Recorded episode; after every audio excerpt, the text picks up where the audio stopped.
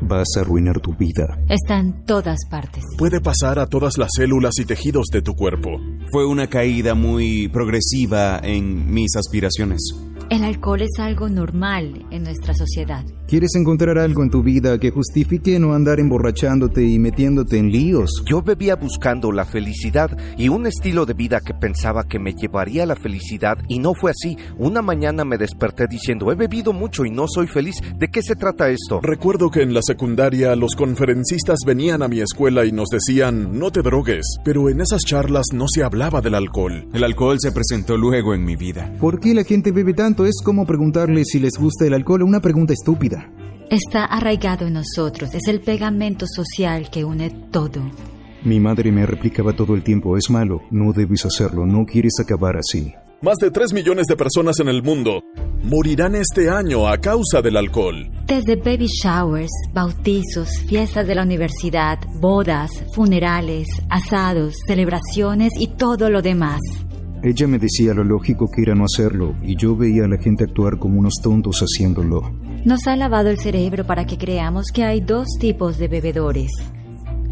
Los que han tocado fondo y dependen del alcohol, y los demás que son felices bebedores sociales, que solo de vez en cuando se ponen un poco alegres y les cae mal la cerveza. Cuando bebes haces cosas estúpidas, te haces daño, comprometes tu salud. Es muy duro para la gente que te rodea, te vuelves mentiroso y echas a perder tu vida. Es como si dijeras, es cierto, pero es divertido.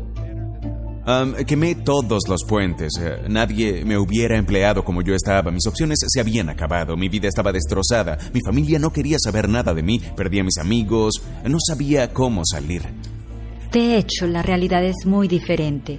Son muchas cosas. Te recomendaría que te bajaras del ascensor del alcohol antes de que llegue al fondo.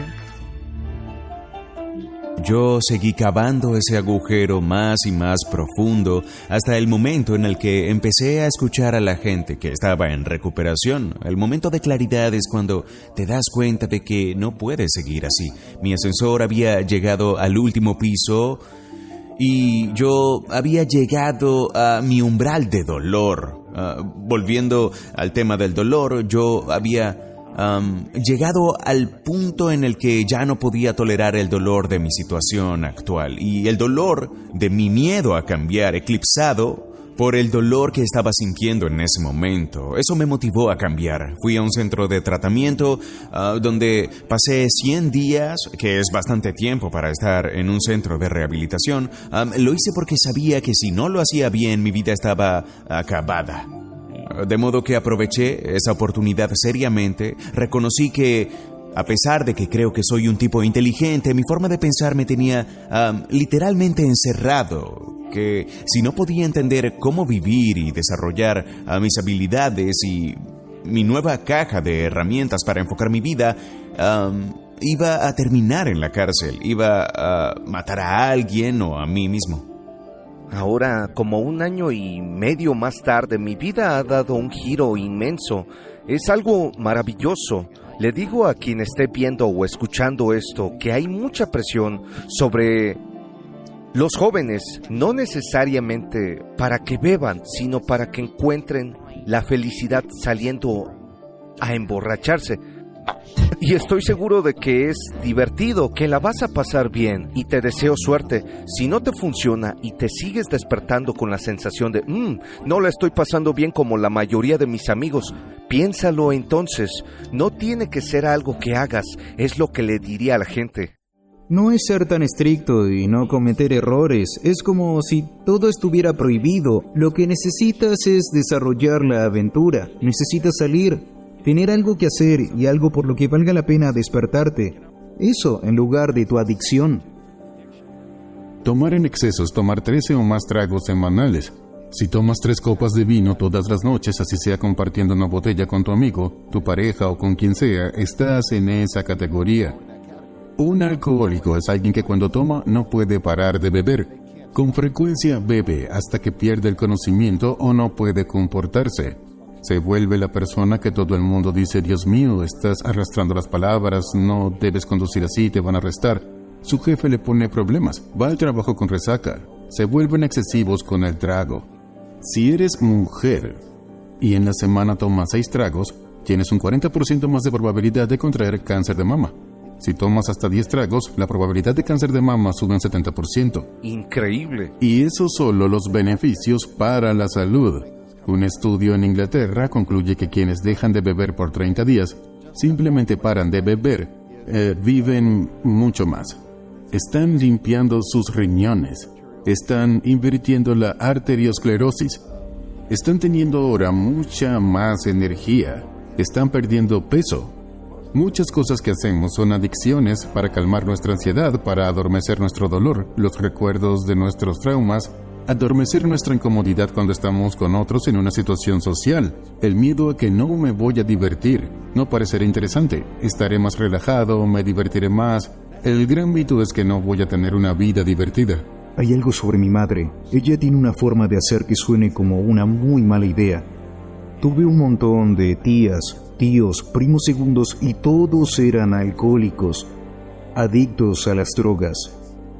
Al verlos, yo pensaba, oh, eso no se ve bien. Ellos parecen realmente basura. Así que yo sabía que no. Mi madre me decía, es muy malo, no quieres hacerlo, no quieres acabar así. Así que ella me decía al oído que lo lógico era no hacerlo, pero veía que la gente actuaba como tontos haciéndolo. Así que cuando pensé que iba a tener hijos, quería preguntarle a mi madre, tú fuiste tan buena, ni mi hermana ni yo nos metimos nunca en problemas, nunca nos drogamos, nunca bebimos, ningún problema, nada. Mi hermana hasta el día de hoy es la persona más correcta que existe. ¿Y cómo te fue cuando lo probaste? El alcohol me hizo sentir como si estuviera reprimiendo las ganas de bailar sobre la mesa. Es increíble y es lo que más me gusta. No lo hago porque no es lo que me ayuda a vivir más tiempo. Es divertido, pero con demasiados inconvenientes. Así que entiendo cómo la gente se mete en problemas como no tengo una personalidad adictiva. Fue fácil para mí decir, sí, es divertido, pero puedo compararlo con las desventajas que tiene y son demasiadas. A diferencia de otras sustancias y drogas, que se adhieren a la superficie de las células a los receptores. El alcohol tiene efectos directos sobre las células ya que puede penetrar en las células.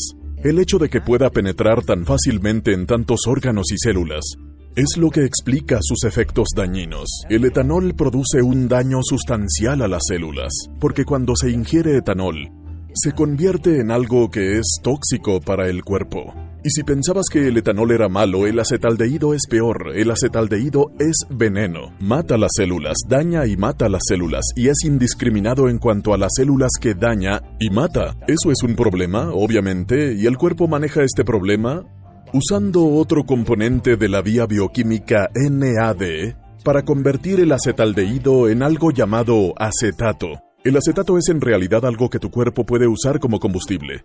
Ese proceso de ir de etanol a acetaldehído a acetato implica la producción de una molécula tóxica. De nuevo, el acetaldehído es realmente tóxico. Si tu cuerpo no puede convertir rápidamente el etanol a acetaldehído y a acetato, el acetaldehído se acumulará en tu cuerpo y causará más daño.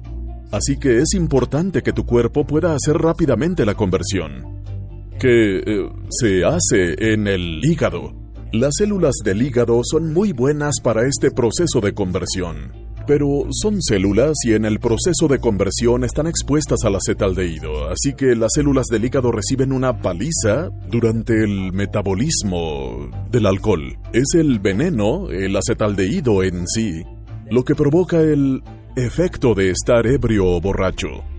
Creo que la mayoría de la gente no se da cuenta de que estar ebrio es en realidad una alteración inducida por veneno en los circuitos neuronales.